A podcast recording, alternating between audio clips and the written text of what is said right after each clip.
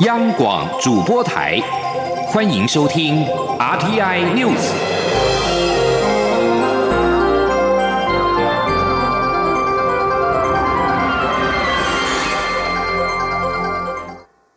各位好，我是主播王玉伟，欢迎收听这节央广主播台提供给您的 RTI News。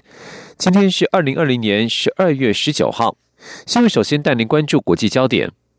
多位香港泛民主派人士近期遭到判刑。美国国会积极加速推动《香港人民自由和选择法案》的立法，希望能够赶在本届国会一月三号届满前，将相关法案送出国会，递交总统川普签署后生效，以立即提供香港人民庇护。但共和党籍参议员克鲁兹十八号以担忧美国难民门槛降低、中国间谍涌入为由，阻挡法案通过参议院。法案几乎笃定无缘在本届国会通过。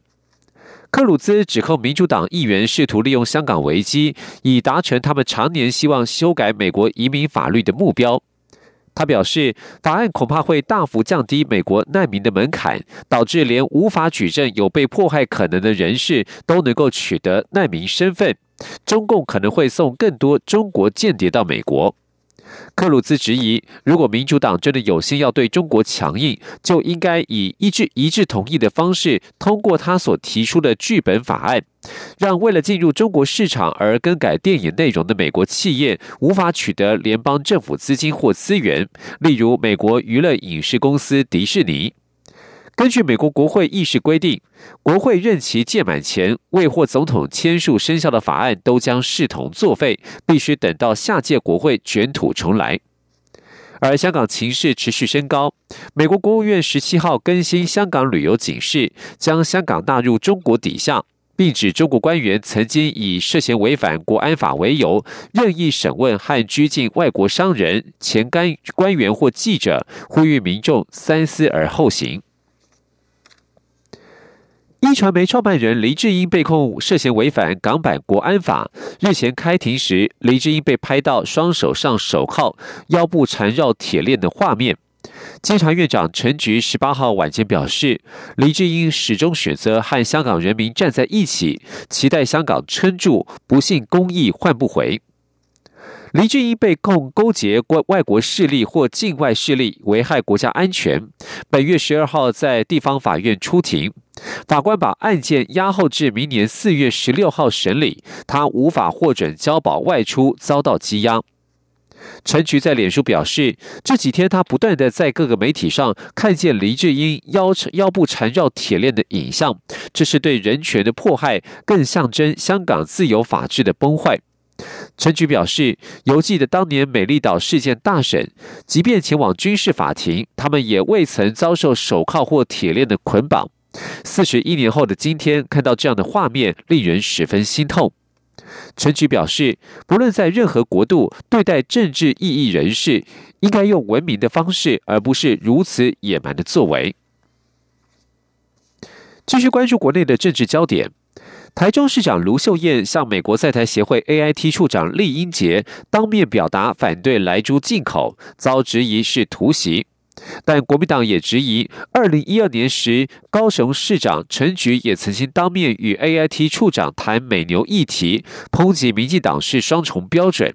对此，行政院长苏贞昌十八号表示，两件事情气氛完全不同。陈菊与当时的 A I T 处长见面欢欣愉快，显见有按照规矩来走。他认为外交不能够突袭。前天记者刘玉秋的采访报道。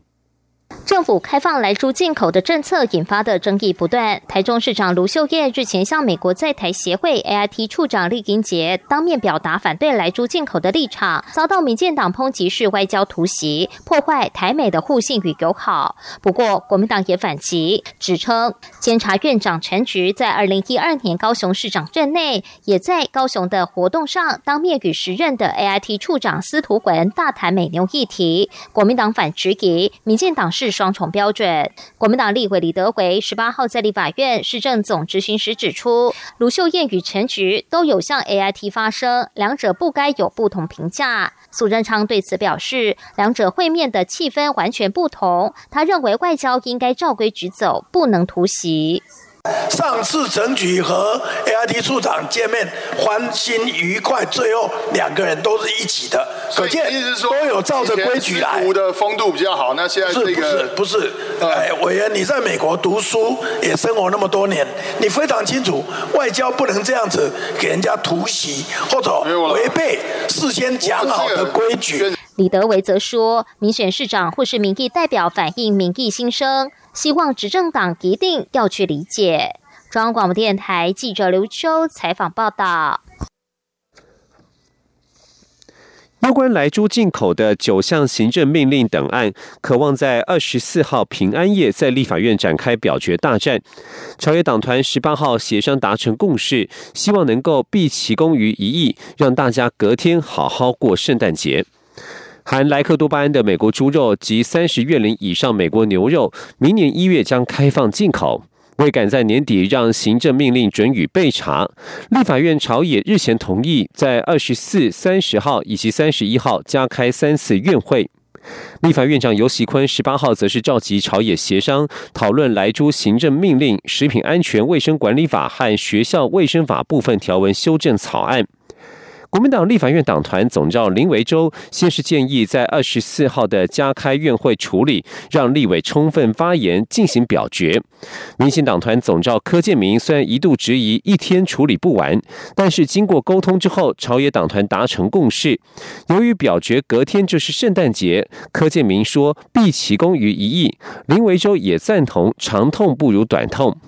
不过，昨天的协商只决议院会处理程序，至于九项行政命令及法案的实质内容，将在二十一、二十三号继续讨论。两岸消息方面，交通部民用航空局十八号证实，国泰航空要求旅客签一个中国同意书，虽无违规，但已经要求业者说明并改正，而国泰航空则是没有回应。有旅客在社群网站、脸书社团背包客栈发文，要搭国泰航空出国时，在桃园国际机场被地勤要求签署疑似是一中同意书。桃园第一航厦国泰航空公司服务台地勤人员表示，同意书应该只是登机前需填写有关旅游史的同意书，不清楚是否提及一中，也无法提供同意书给记者。相关的回应将由总公司处理。继续关注的是财经焦点，富邦金控十八号晚间在证交所举行重大讯息，宣布将从下周二十二号开始到明年的二月一号，以每股新台币十三元的价格公开收购日盛金控在外流通的百分之五十股权，最终目标是百分之百完成公开收购和整并。如果以日盛金控今天呃昨天的收盘价。十点九五元来看，溢价差接近两成。若是以月均价来算，则达到百分之二十四点八。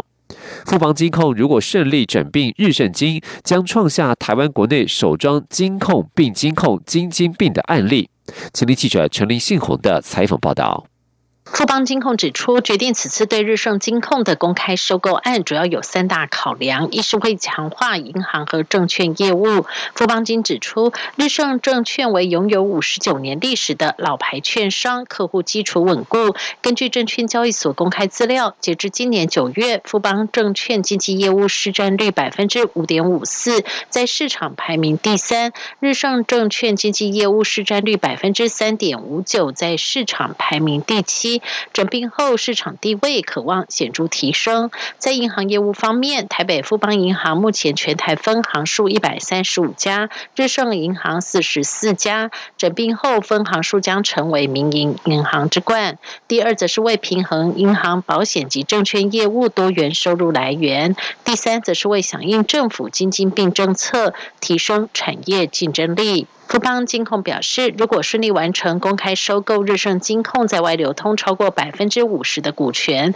根据金融控股公司法第十八条规范，将以富邦金控为存续公司，吸收合并日盛金控，而后进行日盛证券及富邦证券合并，日盛银行及台北富邦银行的合并。至于日盛金控员工去留，富邦金控资深副总王伟也表示，会考量员工的意愿。他说。富邦金控以往的整个呃并购以及就是整并的一个过程当中，包括我们以前所知道的，不管是台北富邦银行。好，那富邦人寿呃并购 ING 好，那以及证券三合一的这个案例，其实我们在整并的过程当中，呃，事实上来讲，双方大家合作的呃这个层面，其实也都相当的一个呃有成。好，那很多的一个原先的呃主管，其实大概也都留任。当然，在这个整并的过程当中，可能还是要看员工本身的自己的一个意愿。富邦金控将从下周二十二号开始，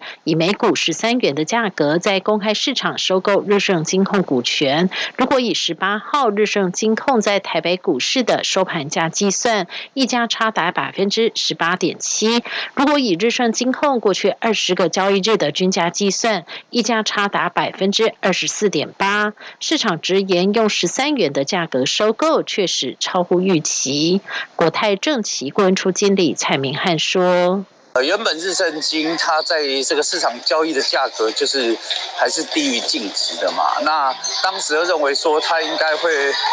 应该会有一个高，就是说会比市场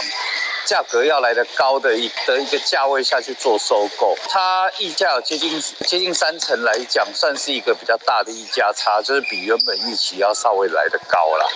富邦金控为支应此次并购案，计划先筹措短期资金，并规划于二零二一年第二季开始办理资本市场筹资。初步计划将发行百分之六十普通股及百分之四十特别股。中央广播电台记者陈林信宏报道。今年受到疫情冲击，劳资争议事件狂飙。劳动部十八号指出，截至九月底为止，劳资争议调解案件。数量累计达到两万一千五百一十九件，年增百分之八点七。另外，为了避免劳资争议走到法院一途，劳动部促成劳资双方共同交付仲裁案件累计达到四十二件，除了比去年同期增加幅度超达到百分之六十以上之外，也创下该仲裁案件的历史新高。请听记者杨文军的采访报道。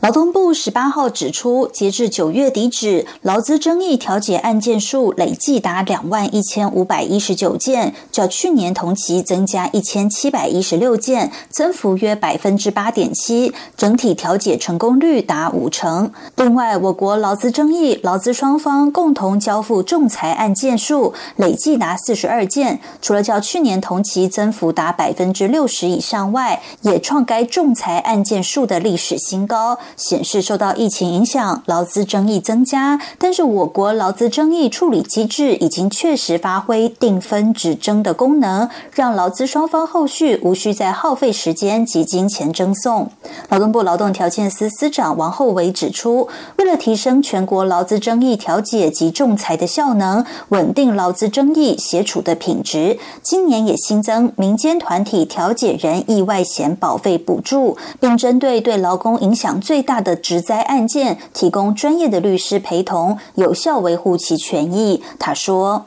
这是一个很大的突破。过去政府在利用律师的协助，都是在法庭上。这次呢，我们跳到法庭外，往前再延伸到行政机关。我们最主要的目的是，如果前端没有去保障好，他连后端都进不去。所以呢，我们把律师的协助往前推进。”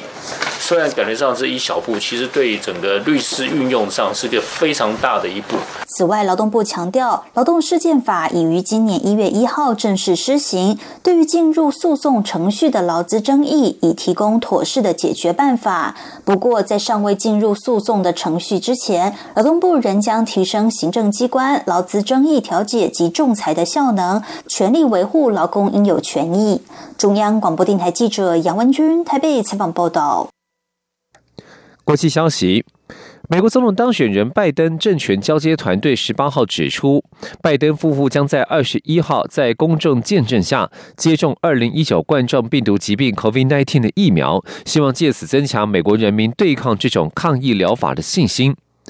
美国副总统彭斯夫妇十八号则是在电视直播当中公开接种武汉肺炎 （COVID-19） 的疫苗，以提振国人对疫苗的信心。美国总统川普也在推特宣布，联邦政府已经核准第二支由莫德纳公司研发的 COVID-19 疫苗。在国际疫情方面，法国公卫机构通报，感染 COVID-19 的病末人数十八号已经突破了六万人。对于耶诞和新年假期前疫情再起感到忧虑。同属欧洲国家的奥地利，则是因为疫情严重，宣布第三度的防疫封锁措施，但是将着予放宽民众的活动自由。因应耶诞节接近带来疫情攀升的风险，菲律宾马尼拉当局十五号起要求民众外出必须要戴上口罩和防护面罩，骑自行车或慢跑时也不例外。即使到了船滩岛，只要没有下水游泳，就不能够拿下面罩。这里是中央广播电台。这里是中央广播电台台湾之音。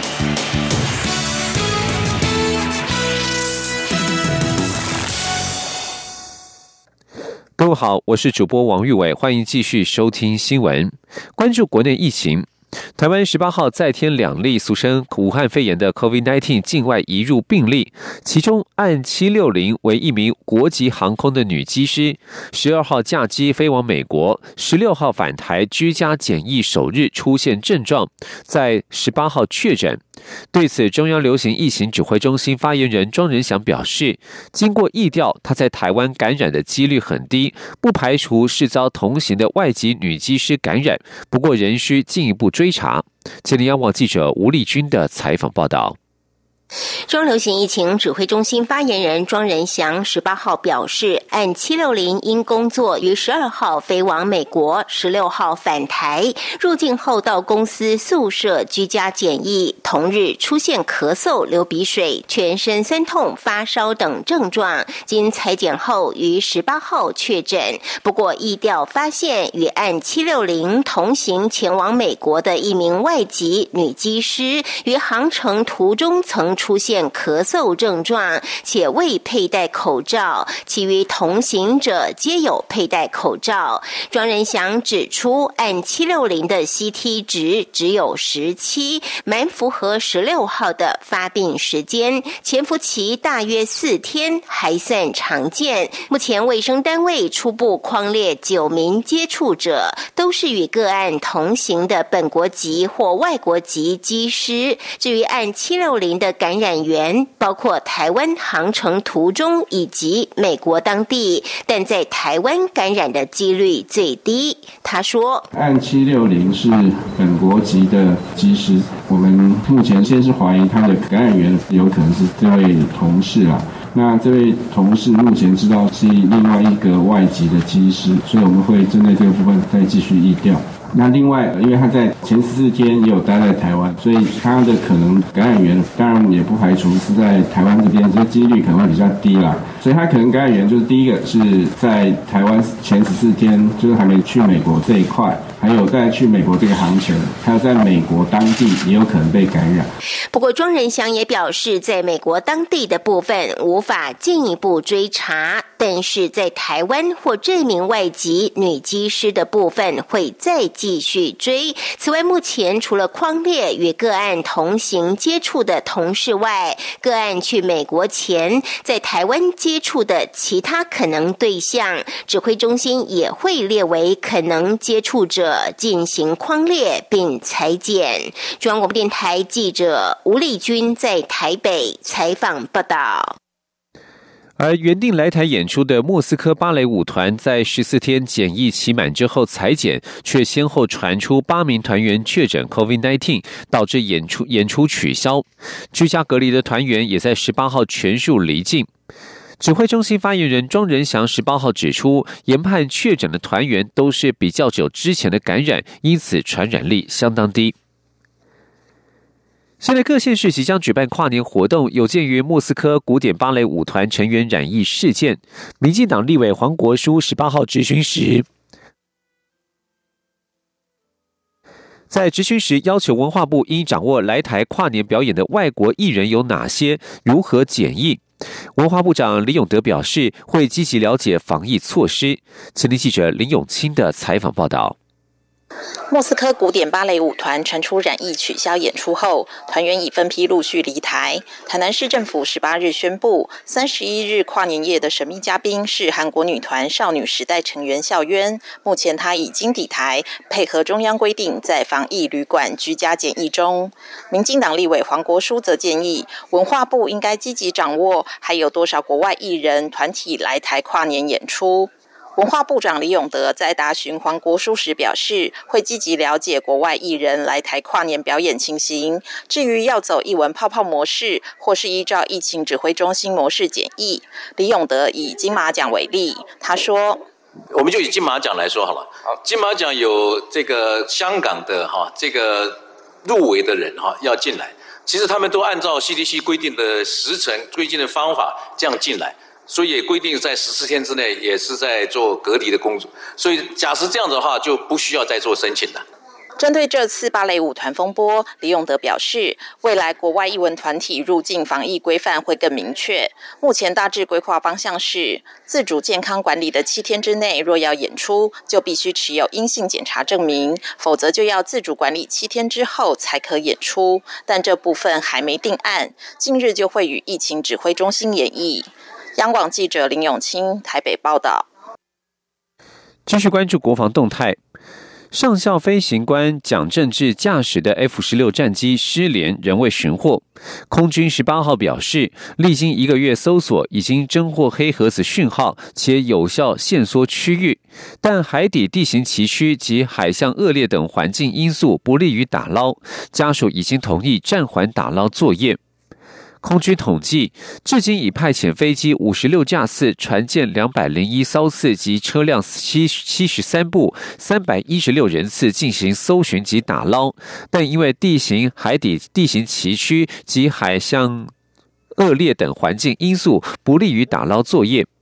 空军指出，目前花莲海域受到东北季风影响，海象严峻。经综合评估，并且向家属说明，并获得同意之后，暂缓打捞作业。预计明年四月至五月海象平稳季节，再进行打捞作业。关心体育消息。一百零九年体育运动精英奖在十八号揭晓得奖名单，游泳选手王冠宏与拳击选手陈念琴抱走年度最佳男女运动员奖，女子体操选手丁华田则获颁最佳新秀运动员奖。前听央广记者郑祥云、江昭伦的采访报道。教育部体署十八号举行一百零九年体育运动精英奖颁奖典礼，揭晓年度最佳运动员名单。最佳男运动员由年仅十八岁的游泳选手王冠宏击败周天成、李志凯等前辈获得殊荣。王冠宏去年拿下体育精英奖最佳新秀运动员，今年则凭着台湾首位在二零一九美国公开赛两百公尺蝶式银牌佳绩荣登最佳男运动员。不过，王冠宏认为自己仍有努力的空间。啊，年轻得到这个最佳运动员，我觉得我自己觉得这得到不不不能不太能很骄傲，就毕竟。我觉得我得到的时候，我还是要谦虚的学习，因为毕竟，其实我是我自己知道我自己本身的实力也没有到真的很顶尖，然后我觉得我该学习的地方、该进步的地方还是很多，所以我觉得明年我觉得我希望可以越来越好这样子。女子拳击好手陈念琴则摘下年度最佳女运动员大奖。陈念琴二零一七年从七十五公斤组转换到六十九公斤组，一切从零开始。虽然最初很抗拒，却也一路登上世界第一。现在回头看，陈念琴感谢教练的提携和上帝的恩典，能够走到今天，一切都很值得。最佳女运动员对我来说是一种肯定，肯定就是呃，身为运动员，我们能够在舞台上被看见，那这会成为我们在未来我们继续打拼的路上一种我们愿意去更努力的一个动力，这样子。最佳教练由去年世界棒球十二强赛台湾队总教练富邦悍将现任主帅洪一中获奖。听障田径选手许乐夺下最佳运动精神奖。最佳运动员团队奖颁给二零一九年世界体操锦标赛中华男子体操代表队。他们不只为台湾拿下明年东京奥运四席参赛资格，也是台湾暌违五十五年再次有男子体操团体出征奥运，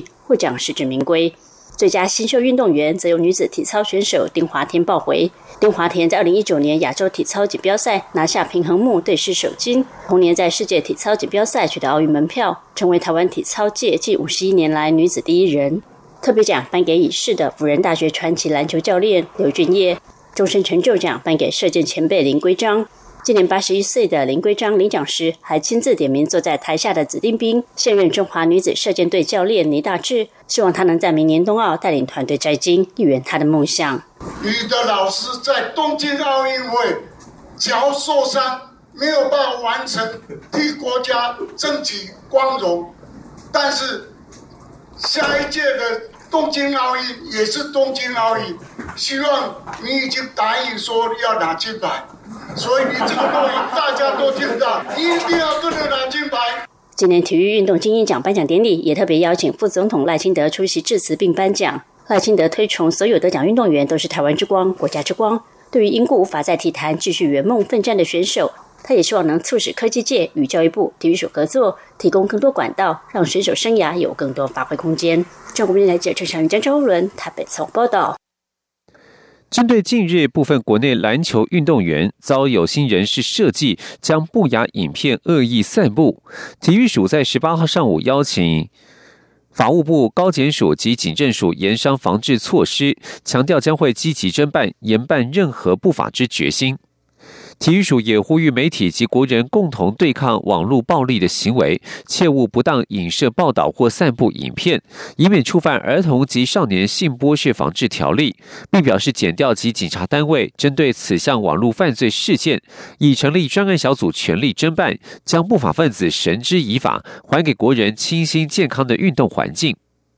体育署指出，为防止数位网络性别暴力，教育部已经与国家通讯传播委员会、卫生福利部、文化部及内政部警政署共同筹设 iWin 网络内容防护机构，防止儿童及少年接触有害身心发展的网际网络内容。除了持续进行儿童及少年上网安全教育宣导，也提供网络不当内容的申诉管道。继续要关注的是台美关系。美国与台湾双方近日签署了科学协定，为首届台美经济繁荣伙伴对话首项具体的成果。美国国务院在十八号表示，协定再次确认台湾为可信赖伙伴，提升双边科学技术合作，将有助于强化台美友谊。首届台美经济繁荣伙伴对话十一月二十号与美国华府召开，美方主谈人、国务院主管经济成长、能源与环境的四星克拉克，当时在会中宣布要与台湾展开科技合作协定磋商。不到一个月的时间，驻美代表肖美琴与美国在台协会 AIT 执行理事蓝英，本月十四号在双方官员以视讯方式共同见证之下，与华府签署台美科学及技术合作协定。此协定为台美经济对话的第一项具体成果。美国国务院发言人办公室十八号发出声明表示，这项科学协定将强化双边合作，促进双方对广泛科学与技术议题的共同了解。而协定也是建立在首届台美经济繁荣伙伴对话成功之下的一项重大成果。美国司法部门在十八号起诉了一名美国电信企业在中国地区任职的员工，指控他涉嫌干扰纪念六四天安门事件的视讯活动。而外国媒体和民运人士王丹指称这家电信企业为 Zoom。美国司法部表示。纽约布鲁克林联邦法院十八号起诉并通缉金新江这名职员。金新江是总部位于中国的美国电信企业雇员，他涉嫌破坏在今年五到六月为纪念纪念一九八九年六四天安门事件的一连串会议。这些会议使用这家公司的视讯会议系统进行。尽管新闻稿并没有公开这家电信企业的名称，不过美国媒体引述消息指出，金星将任职于润，而王丹也在脸书上表示，可靠消息获知，美国 FBI 刚刚正式宣布逮捕润公司的一名资深员工。负责国安事务的美国助理司法部长德梅斯透过新闻稿指出，在中国具有重大商业利益的企业都无法幸免于中国共产党的强制力。中共利用能力所及的范围，扼杀在中国、美国与其他地区有关谴责中共、镇压中国人民言论自由。对于在中国展开的业务企业而言，这意味着企业高层被迫采取进一步的压制行动，而这种压制的行动背离了企业发展的价值。以上新闻由王玉伟编辑播报，这里是中央广播电台台湾之音。